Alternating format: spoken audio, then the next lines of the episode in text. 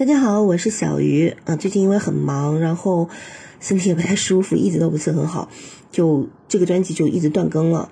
那最近呢，我这边也是收到了不少同学的关于这个小说节奏的一个问题，呃，我今天呢就做一下反馈吧。就是关于小说的节奏，其实就是我们经常说的起承转合。那起承转合是什么？如果不知道的，可以百度一下啊。如果这样说你们还不知道怎么办呢？那就是看一下这个例子吧。就是我们的小说长篇小说啊，一般都是由一个一个的剧情去呃整合起来的。那么首先我们先不说那么复杂的剧情，我们就先说这个小说的节奏怎么控制啊。那么我们就说这种单一主线的这种剧情结构啊，呃，就是一就是这种。一个支线剧情接着一个支线剧情接着一个支线剧情，就整个的这样连在一条主线上的。我们这样的一个结构来说，首先呢，我们先说一本小说啊，这个故事什么讲的？首先第一阶段的剧情，对吧？就是起情节准备阶段，就是我们打个比方说，你在网上买了一个东西，对不对？这是情节准备，然后再设置一个冲突点。就起的部分里面有情节准备和设置冲突点，然后这个设置冲突点是在哪里呢？好，你在网上买了一个东西以后，你收到货以后发现东西是坏的，需要退货，这个是不是矛盾来了？矛盾和需要亟待解决的问题，就是紧迫感和痛点了，就是马上要解决的问题了。这个时候你要肯定要嗯赶快去找商家呃聊这个退货的问题，是不是？好，那有了这一步需求以后，紧接着承的部分，刚才我们说的是起啊，起承转合嘛，承的部分。成的部分是什么呢？冲突就开始了啊！冲突这个冲突是什么呢？当你去找客服说明说，我买你给我的发的货是坏的，对不对？这个时候客服就开始找各种借口借口推卸，说啊，这个是物流的原因啊，啊，这个可能是你自己弄坏了呀，可能是什么原因？好，找找找借口就推卸责任了。那你你作为消费者，你是不是很生气？好，这个时候故事的冲突的发展和升级开始了，就是叫做这个冲突肯定是层层递进的啊。它不会说是突然的，所以它这个中间有一个矛盾的激化过程。这个时候呢，冲突发展的升级，你就开始指责商家的无良，态客服态度呢却很强横，说啊你有本事你去告我啊，对不对？然后呢，你肯定很生气，就跟客服争起来了。这个时候就发生了剧烈的争执，然后大家就不欢而散。后来你肯定生很生气，就是嗯觉得不甘心嘛。这个时候就你就把这个客服的截图都保存下来之后呢，好出现转啊转折点了，转冲突就爆发了。这个爆发了之后，必然要去解决，那怎么办呢？你就愤愤不平，就向平台投诉了，然后把这些截图啊什么都发给平台，然后平台就介入调查了，对不对？这个就是转了啊，因为有第三者出现，就是调和了。好，和情节的结尾，当平台调查清楚以后呢，判定就是商家的责任，然后让商家给你退货赔偿。当然，商家肯定也是无可奈何的这么做了。其实这件事情就结尾了，对不对？起承转合，但是是不是完了的呢？如果你写的是一个短篇，你可以就到这里就完了。但如果你写的是一个长篇，尤其是百万字往上走的长篇的话，你必然是由这种不停的就是由这种支线剧情、这种阶段性剧情去就是层层铺垫出来的，就是一环扣一环出来的。那么这个时候，当你第一阶段剧情结束以后，那你就开始要进入缓冲期了。这个缓冲期要做什么呢？你不可能说马上就写过几天或者怎么样怎么样，接着后面的剧情，你中间一定是会有穿插，就缓和一下，做一个其他剧情的支线剧情的伏笔的铺垫。比如说这个时候呢，你肯定很生气，呃，整个人很虽然说已经得到了赔偿，但是这件事情肯定心里还是很难受的，对不对？这个时候你就去找你的小小姐妹去吐槽，但是这一段这这个剧情不要太长啊，只是一个铺垫。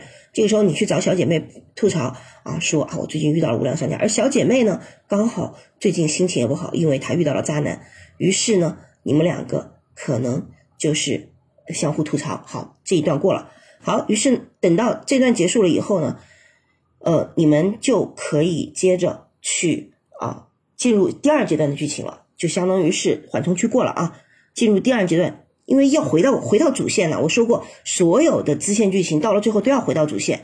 好，回归到主线之后，好，你回到家了，然后等到过了几天之后呢？过了几天之后，第二阶段剧情起开始了啊，起了啊，再是起，情节准备了啊。前面我们说的都是缓冲期的内容了。好，第二阶段剧情，第二阶段剧情的起开始了，同样是情节准备。情节准备是什么？过了几天，你收到了陌生人寄来的刀片和恐吓信。嘿，这个地方是不是就是一个情节准备好了，哎，读者就会看到说啊，记到了，看到了刀刀片和恐吓信，他接下来会怎么样呢？是不是就勾住读者了？这同样是紧迫感呢，紧迫感和矛盾点剧情冲突来了啊，然后接着甚至设置冲突点。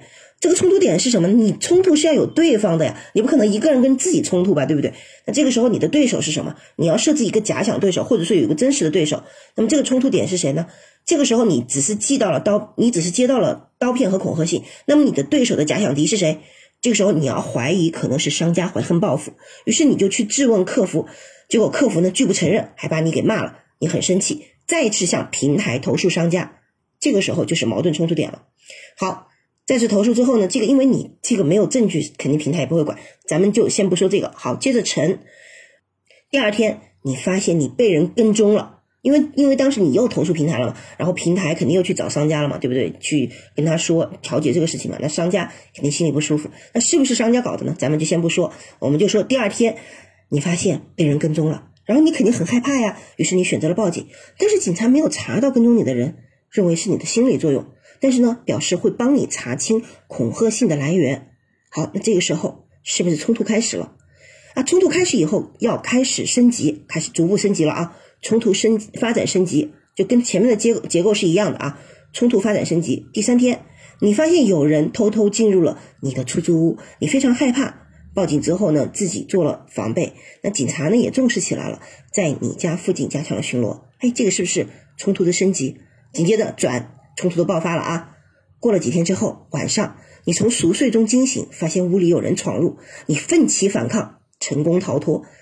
这个是不是一个转折点？就是冲突爆发，并且你自己怎么样去处理了？